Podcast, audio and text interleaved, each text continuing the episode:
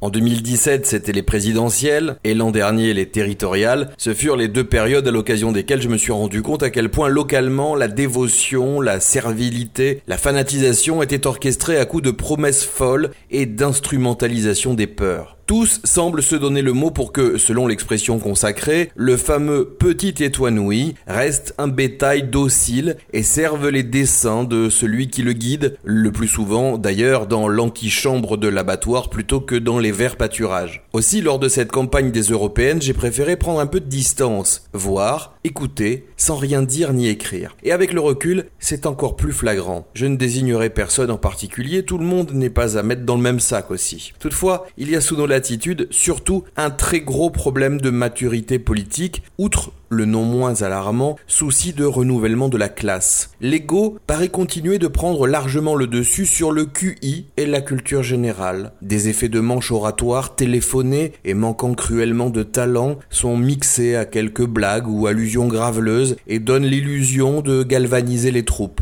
En fait, quelle que soit l'époque et le type d'écran de fumée que l'on diffuse pour tromper les apparences, celles-ci sont prisonnières d'un système où, comme le politique est au centre de toute décision de la vie de la petite cité, il est donc bon de ne pas se griller. On met sa fierté au placard, on fait bonne figure. Le paraître prend le dessus sur l'être, alors que c'est tout le contraire qui est censé faire l'essence de la politique. Les convictions et la lutte pour un idéal sociétal sont coiffées au poteau par les jeux de pouvoir. Même la scénographie est surannée, notamment lorsque des agapes, servant à fédérer les troupes, sont mises en scène comme un cénacle faisant face aux tables des gueux, mais où tous ripaillent. Je l'ai vu de mes propres yeux, et je ne pensais pas que cela existait encore ailleurs que dans ma série préférée, Game of Thrones.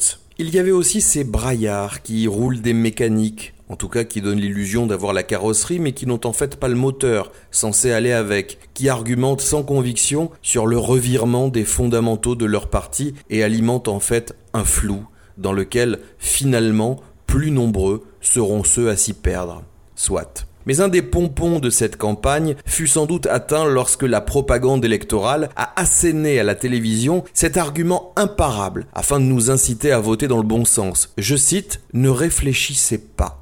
Excusez les quelques mestres restants qui s'obstineront au contraire à permettre aux manants de s'affranchir du joug de la caste des régnants en les encourageant à pratiquer leur libre arbitre.